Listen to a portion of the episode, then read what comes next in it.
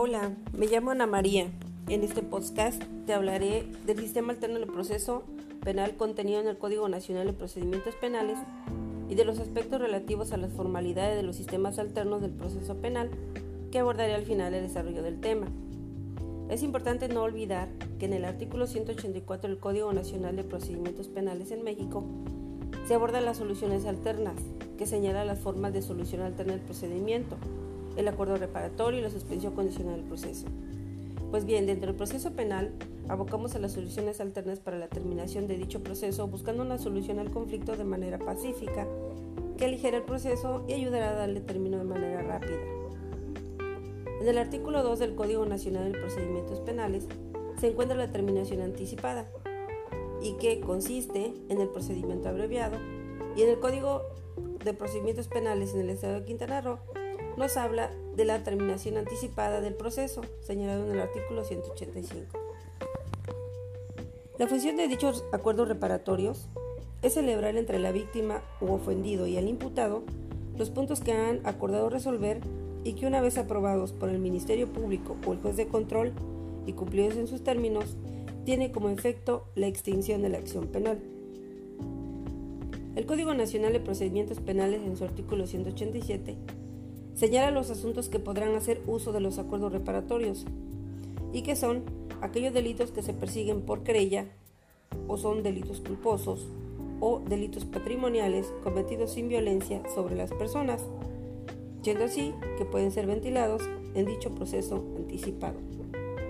Ahora bien, si la parte inculpada ya se hizo uso de este medio alterno, ya no puede ser beneficiado de este procedimiento por más de una ocasión puesto que haya celebrado anteriormente otro acuerdo por hechos que correspondan a los mismos delitos dolosos. O sea, dos veces no se puede acordar una reparación, ya que sería prácticamente un delito y por lo tanto tendría que aplicarse la justicia respectiva. De igual manera, no procede cuando el imputado haya incumplido previamente un acuerdo reparatorio, salvo que haya sido absuelto de acuerdo a la procedencia desde la presentación de la denuncia o querella hasta antes de decretarse la autoapertura de juicio, es entonces que puede proceder en este caso.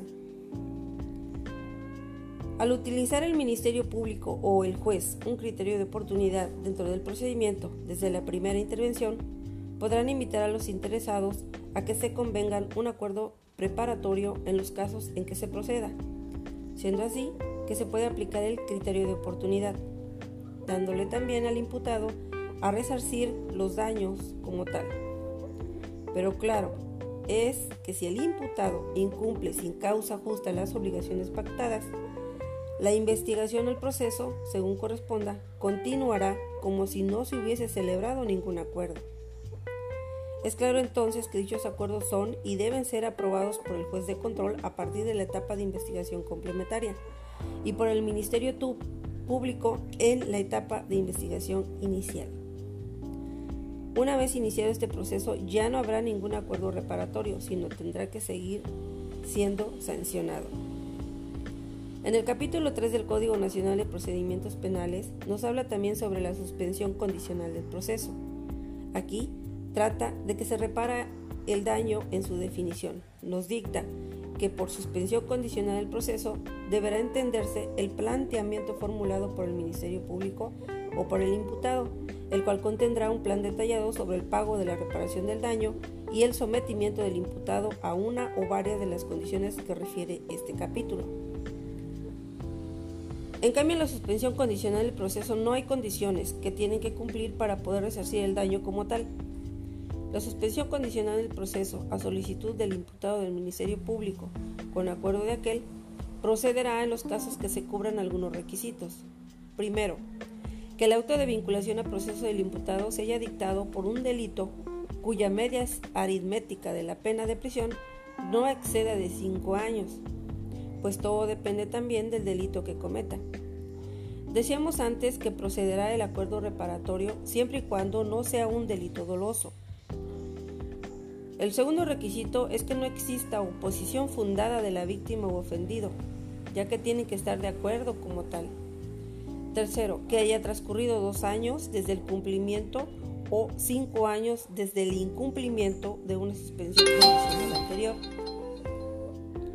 También en esta parte tiene la condicionante de que si no se cumple en este tiempo adecuado, pues no aplicará como tal. También tendrán sus otras condiciones, que es residir en un lugar determinado.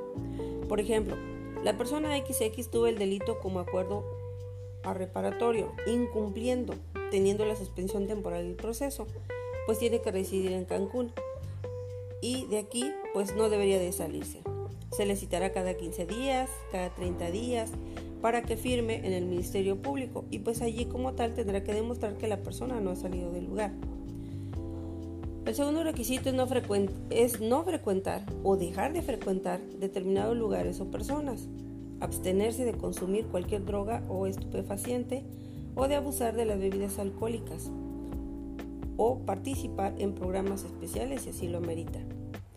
El tercer requisito es aprender una profesión u oficio, o sea, no puede seguir siendo si fue robo con violencia o sin violencia, pues y de acuerdo a la suspensión temporal del proceso, deberá de cumplir estos lineamientos tal y así como prestar un servicio social al Estado, someterse a tratamientos médicos psicológicos o en su caso tener un trabajo o empleo, someterse a la vigilancia, no poseer ni portar armas, no conducir vehículos y abstenerse de viajar al extranjero. En el capítulo 4 del Código Nacional de Procedimientos se aborda el procedimiento abreviado, que se lleva por parte del juez de control en audiencia. Los requisitos de procedencia son que el Ministerio Público solicite el procedimiento, para lo cual se deberá formular la acusación y exponer los datos de la prueba que la sustentan, que la víctima ofendido no presente oposición, que el imputado reconozca estar debidamente informado de su derecho. Un juicio oral, señalado en el artículo 20 de la Constitución Política de los Estados Unidos Mexicanos, establece que el juicio penal y acusatorio también tendrán que aplicarse de manera oral.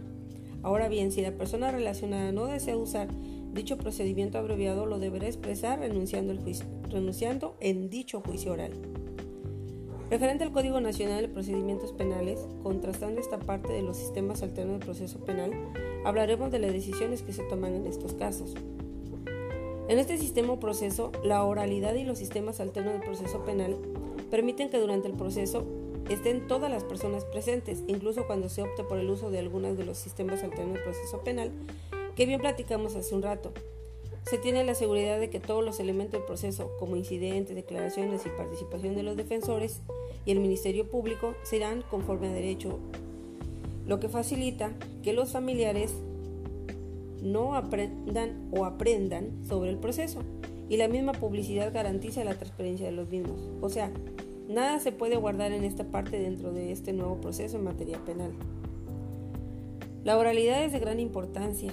Las modificaciones hechas dentro de la Carta Magna fueron justificadas prácticamente para llevarse a cabo, así como un juicio justo y con prontitud al presunto inculpado. Los sistemas alternos de proceso penal están dentro de las reformas constitucionales, donde se busca simplificar, inutilizar prácticamente un proceso exhaustivo cansado y definitivamente largo.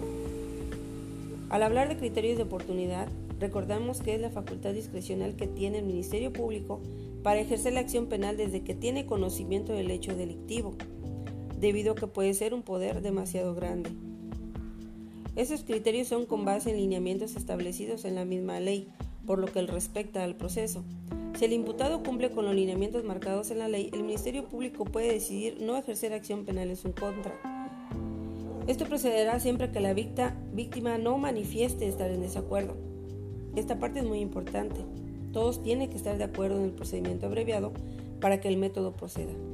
Es necesario que la audiencia de presentación del imputado, el Ministerio Público como tal, solicite el procedimiento abreviado.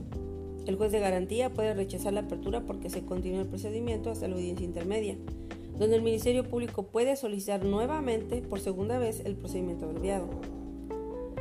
En caso de que el juez acepte, el Ministerio Público podrá modificar su acusación, así como la pena requerida inicialmente y que es fundamental en el diseño del nuevo proceso, ya que el Ministerio Público podrá solicitar la aplicación de una pena inferior, hasta un tercio de la mínima señalada por el delito por el cual acusa. Cuando el juez considere fundada la posición de la víctima o ofendido, podrá rechazar la solicitud del procedimiento abreviado y dictará el auto de apertura del juicio oral pues esto prácticamente nos llevaría a otro paso y entraría en los acuerdos reparatorios. tal, en esta parte se llevan a cabo en las salas de mediación, donde se reúnen a la víctima y el ofensor a negociar la solución del conflicto. Las audiencias son en grupo. Dentro del procedimiento se encuentran las siguientes etapas. La inicial, que es el encuentro entre el mediador y sus mediadores. Se ventila la verdad, se hace el recordatorio y se hace la firma de la regla de mediación y del convenio de confidencialidad que quede en ese lado, pues no deberá de externar nada fuera de lo común o practicado dentro de la sala. Se hace la firma del convenio, así como la narración del conflicto, donde todos escucharán como tal qué es lo que sucede. Se hace el análisis del caso y la construcción de la agenda e identificación de los puntos en conflicto. Se reconoce la corresponsabilidad a la cual el imputado está siendo sometido. Se identifican los intereses controvertidos. Se da total atención al aspecto emocional de los mediadores. Se hace el listado de los temas, la materia de la mediación, la atención de los temas de la agenda, y se construyen las soluciones que sería el punto número uno. La aportación de alternativas que más pueden tener para poder solucionar ese conflicto como tal, la evaluación y selección de alternas de solución, que son los medios alternos a la solución de conflictos. Los famosos más constructores de acuerdos y como final se encuentra la revisión, que son consensos de acuerdos y elaboraciones del convenio. Es muy importante que en estos pasos se lleven a cabo como tal. Puede haber la suspensión temporal del proceso de prueba que la salida alterna procede en casos de que ya no se ha dictado auto de vinculación al proceso por un delito, cuya pena máxima de prisión no exceda de 5 años. Al igual que los criterios de oportunidad y del abreviado, procede a solicitud del Ministerio Público y no del imputado, pero en este supuesto también admite perdón la solicitud del imputado. La suspensión del proceso a prueba tiene el mismo plazo que los acuerdos reparatorios, es decir, hasta entonces de acordarse la apertura de juicio oral se resuelve en audiencia donde el imputado deberá elaborar un plan de reparación del daño causado por el delito, a diferencia con otras salidas alternativas. En esta el imputado estaría dispuesto a cumplir y que el juez le impondrá. En efecto, la salida alterna implica una resolución en la que se fijará las condiciones bajo las cuales se suspende el proceso. Como bien platicábamos anteriormente, es importante dentro del funcionamiento del nuevo procedimiento penal definir claramente esas etapas, ya que ellos nos permiten saber con detalle en qué momento tenemos oportunidad de solicitar o intentar. El que el ofensor o el propio ofendido opten por un sistema alterno de proceso penal. Es un hecho que el actuar cotidiano, que si se hacen las cosas de manera diferente, se obtiene. Se obtienen otros resultados, de forma que al transformar por completo este sistema jurídico, el proceso del mismo y generar salidas alternas al proceso, los resultados deberán ser diferentes y se espera que sean exitosos y justos. Entonces habrá que esperar un tiempo a partir de esa parte. Como país y como población, como sociedad, tenemos mucho que aprender, mucho que aportar y pues prácticamente veremos los resultados. Y en ese interés como litigante o abogado postulante, incluso como, como estudioso del derecho, tendremos la oportunidad y la obligación de continuar aprendiendo y llevar a la práctica profesional